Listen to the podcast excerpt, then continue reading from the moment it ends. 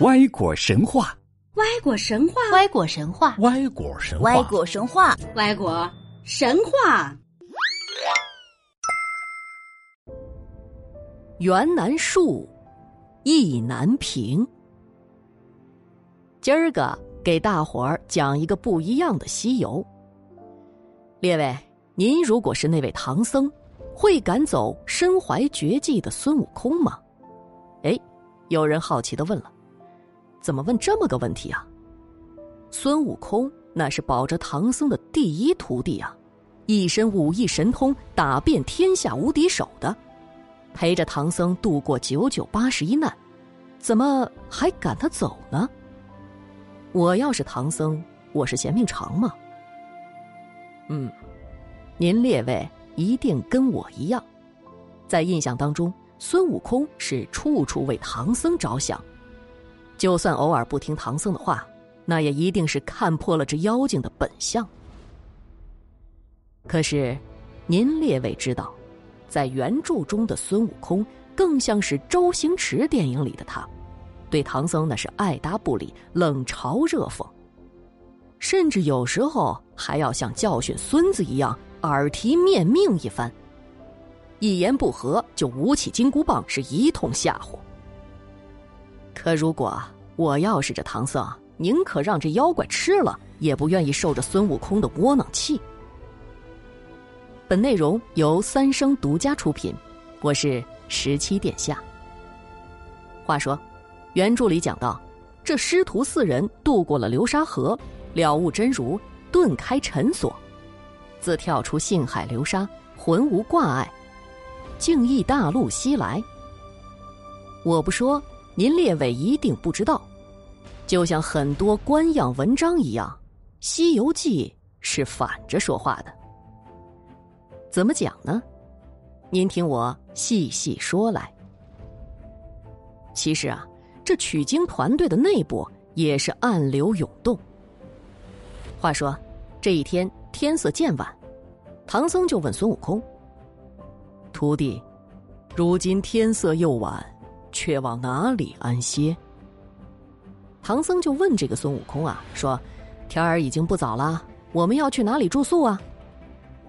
可这孙悟空就拿出了教育孙子一样的语气说了：“师傅话说差了，出家人餐风露水，卧月眠霜，随处是家，怎么又问哪里安歇呢？”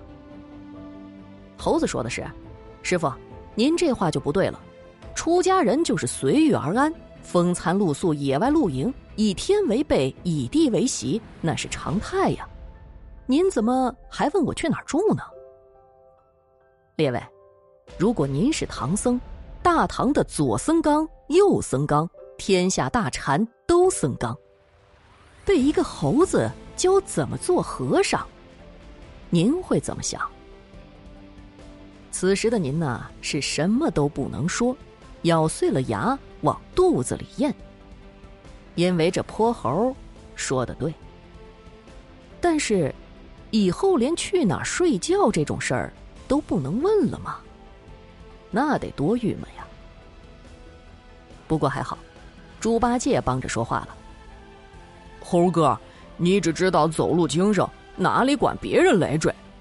自过了这流沙河，这一向爬山过岭，身挑着重担。”老大难挨也。他说呀：“你身怀绝技，一个跟头十万八千里，也不背行李，走这点路算什么呢？流沙河过来以后，都是翻山越岭的。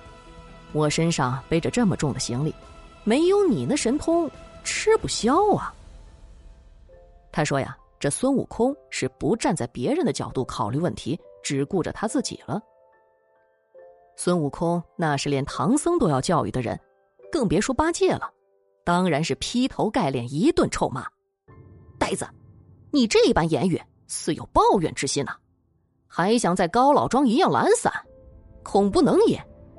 即是秉正沙门，需要痴心受苦才做的徒弟来。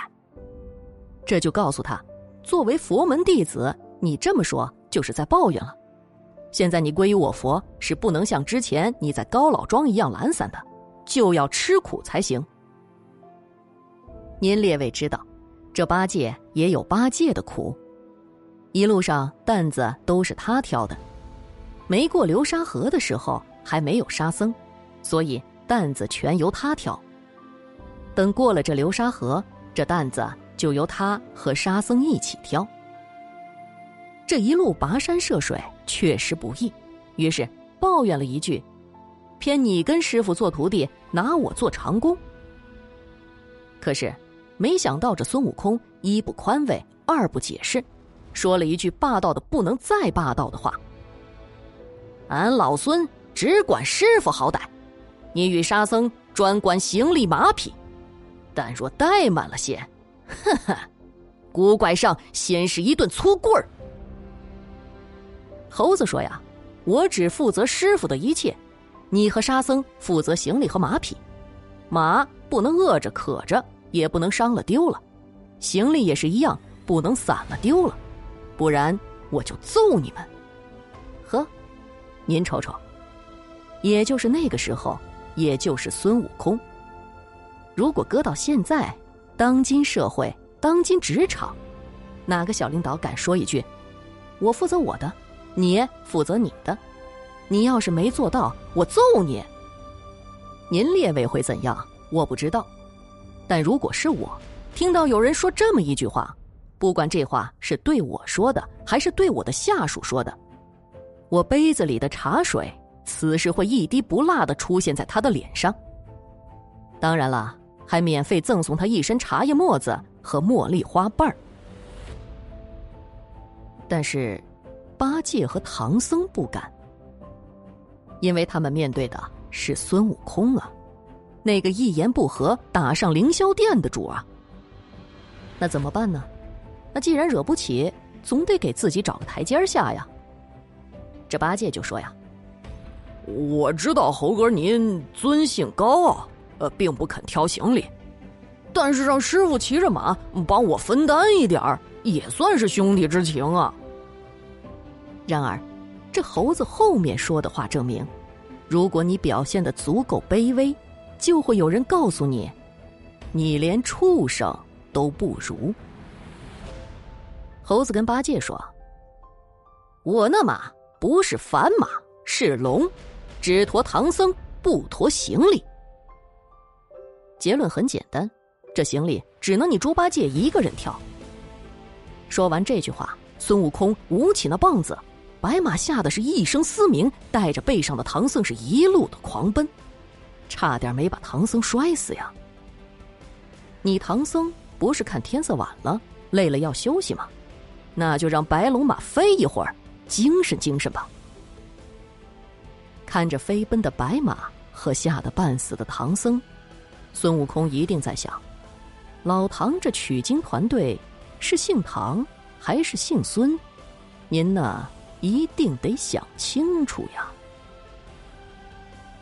听完这一段，现在您告诉我，如果您是那唐僧，会赶孙悟空走吗？更多精彩内容。尽在歪果神话，我们等你哦。